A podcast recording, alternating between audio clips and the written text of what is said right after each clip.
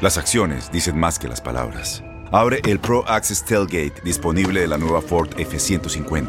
Sí, una puerta oscilatoria de fácil acceso para convertir su cama en tu nuevo taller. Conecta tus herramientas al Pro Power Onboard disponible. Ya sea que necesites soldar o cortar madera, con la F-150 puedes. Fuerza así de inteligente solo puede ser F-150. Construida con orgullo Ford. Pro Access Tailgate disponible en la primavera de 2024.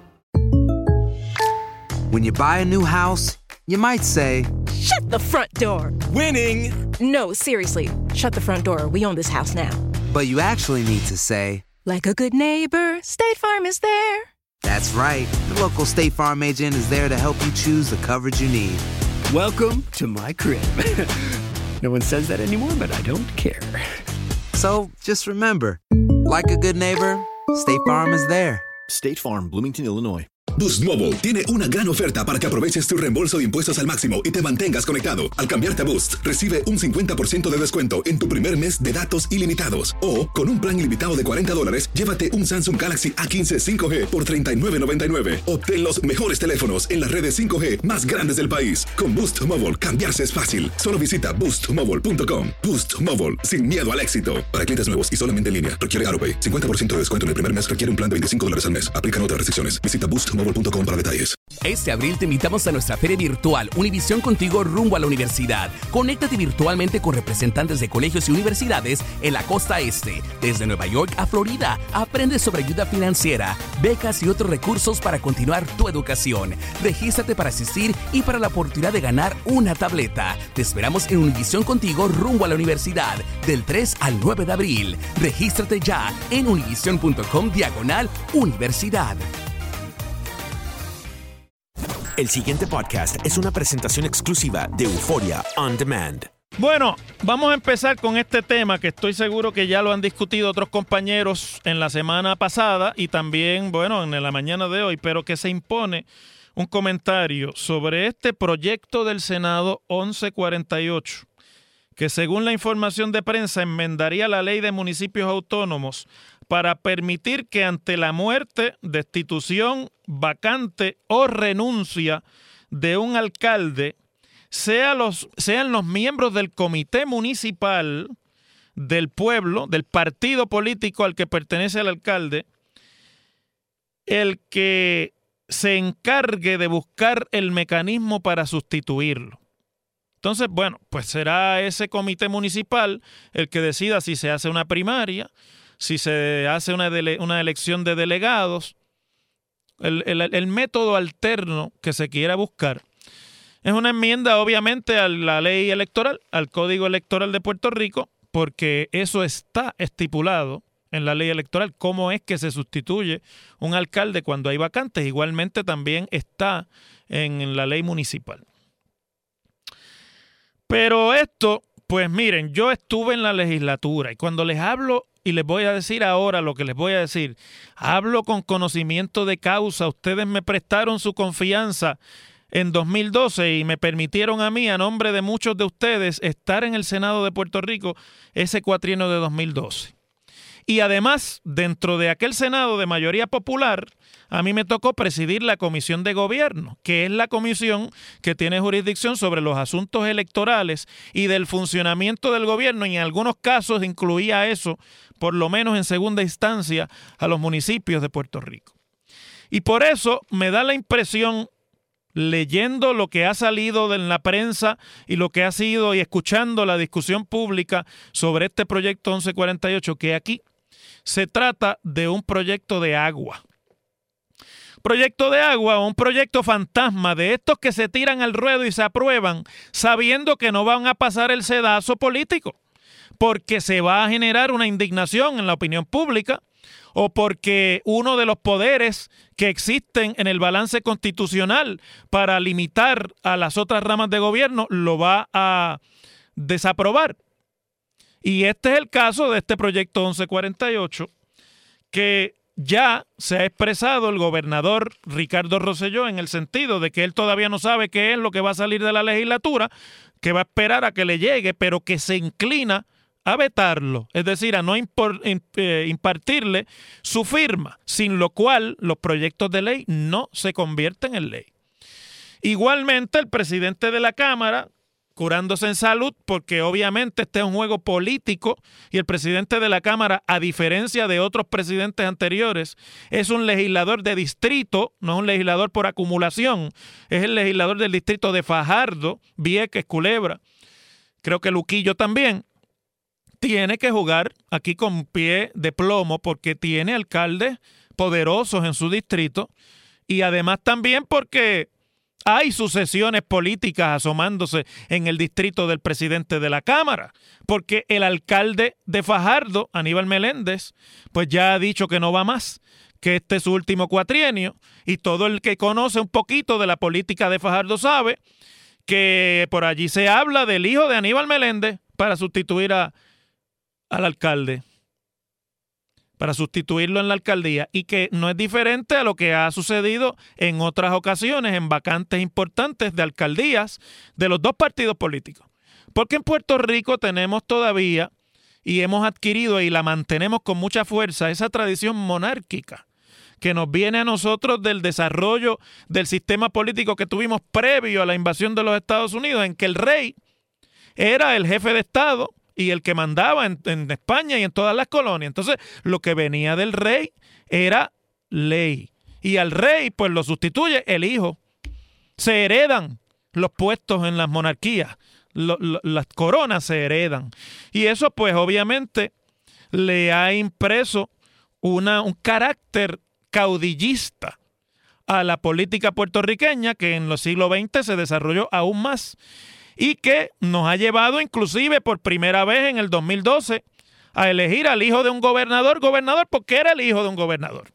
Todo el mundo sabe lo que hay ahí. Nadie puede pensar en su sano juicio que si Ricardo Rosselló se hubiese llamado Ricardo González, sería el gobernador de Puerto Rico. Se llama Ricardo Rosselló y es el hijo de Pedro Rosselló. Y eso bastó para inclinar la balanza a su favor en el proceso interno dentro del PNP. Si eso ya ocurrió en la gobernación y ha ocurrido en alcaldías de importancia en los dos partidos políticos, pues obviamente este es como que ya el intento de hacer formal o de formalizar lo que es por lo bajo hasta un uso y una costumbre en Puerto Rico. Mire, se lo dice alguien con conocimiento de causa. No hay una maquinaria municipal en Puerto Rico, sobre todo las que más tiempo los alcaldes llevan ocupándola, la poltrona. Que cuando se habla de la posibilidad del retiro de un alcalde, no empiecen a buscar entre la familia del alcalde quién es el que lo puede sustituir para dos cosas. Primero, para dejar la cosa en familia porque hay muchos intereses detrás de quien ocupa una poltrona municipal.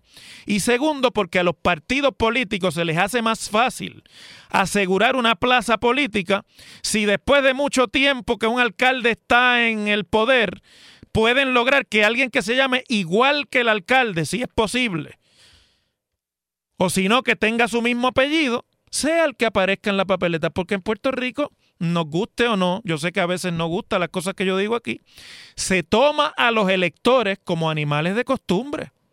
Y, y las maquinarias políticas asumen a los electores como animales de costumbre. Entonces, si el alcalde es Pérez y el hijo es Pérez, pues es más fácil.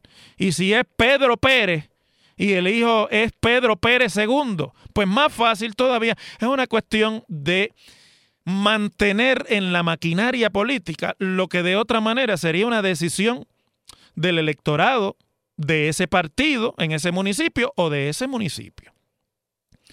Cuando yo estuve en la legislatura, enmendamos la ley municipal para hacer obligatorio el proceso de primarias al sustituirse un alcalde. Y eso no le gustó a, a muchos alcaldes de Puerto Rico que mandaban razón a la legislatura para tratar de bloquear esa iniciativa. Tengo que decir, sin embargo, que mi experiencia fue que tanto el amigo Connie Varela, que era el presidente de la Comisión de Gobierno en la Cámara, como el portavoz de la mayoría en la Cámara, que era el entonces representante Charlie Hernández, como igualmente en el Senado el portavoz de la mayoría, el hoy presidente del Partido Popular, Aníbal José Torres, no permitieron ese tipo de manipuleo y permitieron que se abriera aún más la oportunidad de que sean los electores los que participen en escoger a sus líderes y que no sea una cuestión de a quién le conviene mantener el status quo para seguir guisando y para ustedes saben todas las demás cosas que a menudo salen a relucir con respecto de los traqueteos que hay en muchos de esos municipios. A mí me pesa decir eso. No estoy generalizando. Hay un montón de alcaldes buenos y hay un montón de alcaldes que han sustituido a sus padres y se llaman igual y son mejor que lo que eran sus padres. Pero no todo lo prieto es morcilla, ni todo lo que brilla es oro. Y con eso hay que tener mucho cuidado porque se trata de cerrarle el paso al poder de los electores para mantener en las camarillas que se apoderan del control de los partidos políticos las decisiones. De eso es que se trata. Yo me alegro que el gobernador haya dicho y lo voy a citar, no hace sentido en una democracia tener una sucesión por dedo. Tiene que haber unos procesos, unos procesos que sean confiables, que sean transparentes. Yo voy a estar examinando a ver qué es lo que sale de la legislatura, pero definitivamente el que solo sea el alcalde el que pueda tener el poder de determinar quién es su sucesor, no me hace sentido a nivel de una democracia. El poder y el apoyo no es transferible. Dice Ricardo Rosselló que es hijo de ese, esa costumbre de maquinaria en la política puertorriqueña y de los apellidos, pero por lo menos tiene eso claro y cuál es su función como jefe del Ejecutivo en momentos en que estas cosas se quieren traer por lo bajo. Esto es inaceptable. Debe haber en Puerto Rico una indignación y un movimiento masivo de electores en Puerto Rico para proteger el poder de los electores sean los electores del partido o sean los electores en general, de escoger no se puede seguir caminando para atrás. Mire, en el mundo entero, en el mundo entero, los partidos políticos y los sistemas de partidos están abriéndose precisamente para entregarle cada vez más a los electores las decisiones. Y usted puede estar de acuerdo o no con eso, pero nadie puede estar en desacuerdo en que en una democracia sea el elector el que tiene la última palabra. Y esto que están tratando de hacer por lo menos se ve como que viene en lo contrario en tratar de mantener en la camarilla. Y ustedes saben cómo es que funcionan las camarillas políticas. Lo que más me extraña a mí, y con esto termino este comentario, es que esto haya pasado en el Senado con la aprobación de las minorías parlamentarias. La información que tengo es que la minoría del Partido Popular votó a favor de esto. O por lo menos no hubo una oposición que fuera visible a esto. Me extraña mucho eso. Y quisiera saber qué es lo que ha mediado aquí para que una, mayor, una minoría que cuando era mayoría revirtió ese proceso de camarilla, ahora, silente y dócilmente, hayan entregado su voto. Las cosas como son. En WKAQ se abre el aula del profesor Ángel Rosa. Conoce de primera mano cómo se bate el cobre en la política. Las cosas como son. Profesor Ángel Rosa en WKAQ. No hace una aclaración porque me escribe el amigo Connie Varela, quien le manda un saludo. Presidimos las comisiones de gobierno en aquel cuatrino ambos, en Cámara y Senado. En la Cámara no, me dice. O sea que en la Cámara las minorías no se entregaron. No, sí, yo estoy claro, Connie. Y tú sabes lo que yo estoy diciendo. Bueno, en este segundo tema, quiero, quiero traer aquí a colación un artículo que hoy publica de la pluma de Mabel Figueroa Pérez, El Nuevo Día, dos páginas de análisis sobre la situación en la que se encuentra el Partido Popular Democrático luego de la muerte de Héctor Ferrer, su presidente, y de eh, toda la inestabilidad que a raíz, inclusive durante la presidencia de Héctor, se fue develando al interior del Partido Popular que detrás lo que tiene, mire, sencilla y, llanamente, detrás de todo eso lo que hay es el juego de las candidaturas. Desgraciadamente, el Partido Popular entró temprano en el cuatrienio al, al, elegir un candidato a la gobernación como presidente en febrero de 2017 entró desde el principio del cuatrienio en la dinámica de las candidaturas a la gobernación.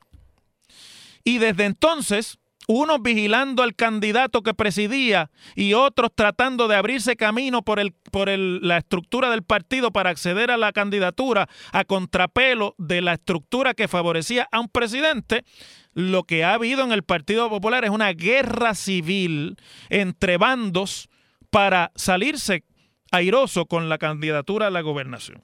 Es un artículo bastante amplio que es interesante porque cita muy poco a fuentes identificadas. Pues citan obviamente a gente que le habla a los periodistas a título de no de que no se revelen sus nombres, porque obviamente ahí hay asuntos muy delicados que discutir. ¿Por qué? Bueno, pues Héctor Ferrer, víctima de la enfermedad que lo aquejaba desde antes de las elecciones y pasadas, y luego pues que se rumoraba desde hacía ya tiempo que había tenido una recaída, pues finalmente no pudo con la batalla y pasó a mejor vida la semana pasada. Y los actos fúnebres y las despedidas a Héctor, que sin duda fue un líder que levantó pasiones en el Partido Popular, culminaron apenas el pasado jueves o viernes y no se ha esperado ni un fin de semana para estar todo el mundo en el ruedo, nuevamente tratando de amarrar la candidatura. La realidad es que en el Partido Popular no había nada amarrado. Y la realidad también es que se les ha hecho tarde en el cuatrienio para trabajar los asuntos internos que había que trabajar luego de la derrota de 2016, que yo sé que muchos hermanos y amigos populares que me escuchan, cuando yo hablo de la derrota de 2016, hablan de que fue, que si Lúgaro le llevó votos al Partido Popular, que si en esos votos de Lúgaro. Entonces, usted sabe, siempre en Puerto Rico la culpa es huérfana y todo el mundo trata de buscar una explicación de por qué no tiene la culpa de lo que pasó. La realidad, monda y lironda, porque por algo se murió mi abuela, ¿no? La realidad Monda y Lironda es que el Partido Popular perdió las elecciones de 2016. Búsquele la explicación que usted le quiere buscar. Hubo unas situaciones durante el cuatrienio pasado, hubo una campaña con muchas deficiencias de quienes aspiraron a los puestos en el Partido Popular en 2016 y hubo también unas circunstancias electorales en las que el país demostró que el ambiente que se perfila en el país es de hartura. Estamos hartos ya en Puerto Rico de las tramoyas y de las, y de las camarillas en las que se han convertido los partidos políticos. Y para usted haber regenerado y poder preparar adecuadamente al Partido Popular para el la justa electoral de 2020. No es suficiente esperar que se escocote el gobierno de Roselló y ganar otra vez por default la elección próxima. Porque eso es lo que a veces parecía que uno leía en la manera en la que se enfocaban los asuntos dentro del Partido Popular. No estamos preocupados porque el gobierno se está escocotando, no tienen chavo, le pasó lo que le pasó con los fondos del huracán, no, no se pueden poner de acuerdo, están peleándose entre ellos, esto nos va a caer automáticamente a nosotros. En política nada pasa automáticamente. Y ganar las elecciones no es solamente función de lo mal que lo hace el que está gobernando, sino de a quién y quiénes son los que usted le va a oponer a esa fuerza política que ganó y que está gobernando. Y por lo tanto, nada se puede escoger ni esperar por default en la política. Lo que el Partido Popular está haciendo ahora, por obligado por la circunstancia lamentable y triste, el desenlace en el que finalmente desembocó la vida y la carrera de Héctor Ferrer, era lo que había que hacer al principio del cuatrienio traer una figura no interesada en la candidatura, con arraigo dentro del partido, con una mano firme dentro de las estructuras y de esas camarillas que se levantan por Puerto Rico entero para impedirle el paso a algunos líderes, y reorganizar el partido, no de cara a quién va a ser el candidato a la gobernación, sino de cara a qué es lo que el Partido Popular quiere representar en el Puerto Rico del siglo XXI y de cara a que ese, esa imagen y ese ideario y esa forma de entender el futuro de Puerto Rico entonces sea lo que guíe el escoger al candidato a la gobernación. No puede ser al revés como tradicionalmente ha sido. Y yo sé que ustedes me están oyendo, ah, pero es que siempre es el líder el que dice. Sí, siempre es el líder el que dice, pero estamos en un siglo en el que Puerto Rico se ha amanecido en crisis. Y el Partido Popular, igual que el partidismo político en Puerto Rico en general, está en crisis. Y cuando usted lee este artículo, mis queridos amigos, lo que parecería es que está todo el mundo esperando que yo sí con una, una varita mágica, el amigo de Aníbal José Torres, venga y desenrede todos los entuertos que va a heredar. Muchos. Imagen de corrupción, imagen de continuismo, imagen de deslealtad al país en Washington con procesos traicioneros a los propios gobiernos del Partido Popular. Imagen de camarillas políticas tratando de mantener secuestrado al partido. Yo sé que no les gusta mucho que yo lo diga, pero aquí las cosas como son. Y hay que decirlas con honestidad.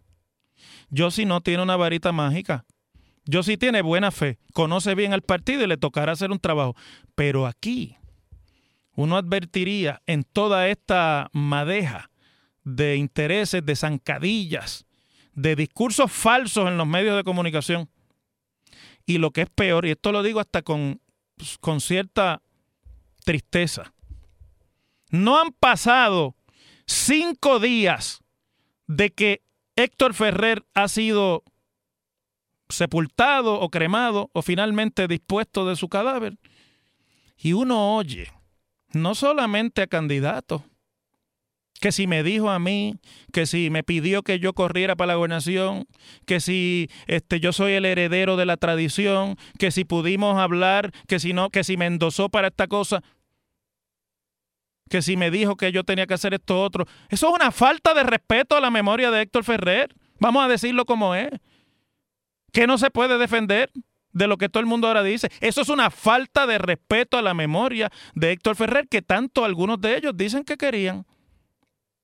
Y lo que es peor, un montón de fotutos por los medios de comunicación tratando de explotar baratijamente, de una manera triste y barata, el sentimiento del pueblo popular para tratar de, con la imagen de Héctor, seguir haciendo daño en la política puertorriqueña. Y eso tampoco se puede tolerar. Venga de donde venga, venga de políticos o venga de supuestos expertos en los asuntos políticos. Que no han dado un tajo por el Partido Popular nunca. Y con eso ustedes tienen que tener mucho cuidado también. Porque hay mucha gente aquí utilizando el dolor de una familia y de un partido para salirse con la suya. Las cosas como son el pasado podcast fue una presentación exclusiva de Euphoria On Demand. Para escuchar otros episodios de este y otros podcasts, visítanos en euphoriaondemand.com. Boost Mobile tiene una gran oferta para que aproveches tu reembolso de impuestos al máximo y te mantengas conectado. Al cambiarte a Boost, recibe un 50% de descuento en tu primer mes de datos ilimitados. O, con un plan ilimitado de 40 dólares, llévate un Samsung Galaxy A15 5G por $39.99. Obtén los mejores teléfonos en las redes 5G más grandes del país. Con Boost Mobile, cambiarse es fácil. Solo visita boostmobile.com. Boost Mobile, sin miedo al éxito. Para clientes nuevos y solamente en línea, requiere AroPay. 50% de descuento en el primer mes requiere un plan de 25 dólares al mes. Aplican otras restricciones. Visita Boost Este abril te invitamos a nuestra feria virtual Univisión Contigo rumbo a la universidad. Conéctate virtualmente con representantes de colegios y universidades en la costa este, desde Nueva York a Florida. Aprende sobre ayuda financiera, becas y otros recursos para continuar tu educación. Regístrate para asistir y para la oportunidad de ganar una tableta. Te esperamos en Univisión Contigo rumbo a la universidad del 3 al 9 de abril. Regístrate ya en univision.com diagonal universidad. ¿No se merece tu familia lo mejor? Entonces, ¿por qué no los mejores huevos? Ahora, Egglands Best están disponibles en deliciosas opciones. Huevos clásicos, de gallina libre de jaula y orgánicos de Egglands, que ofrecen un sabor más delicioso y fresco de granja que le encantará a tu familia. En comparación con los huevos ordinarios, Egglands Best contiene la mejor nutrición como 6 veces más vitamina D, 10 veces más vitamina E y el doble de omega 3 y B12. Solo Egglands Best. Mejor sabor, mejor nutrición, mejores huevos. Visita egglandsbest.com para más información. ¿No te encantaría tener 100 dólares extra en tu bolsillo? Haz que un experto bilingüe de TurboTax declare tus impuestos para el 31 de marzo y obtén 100 dólares de vuelta al instante. Porque no importa cuáles hayan sido tus logros del año pasado, TurboTax hace que cuenten. Obtén 100 dólares de vuelta y tus impuestos con 100% de precisión, solo con Intuit TurboTax. Debes declarar para el 31 de marzo. Crédito solo aplicable al costo de la presentación federal con TurboTax Full Service. Oferta sujeta a cambios o cancelación en cualquier momento.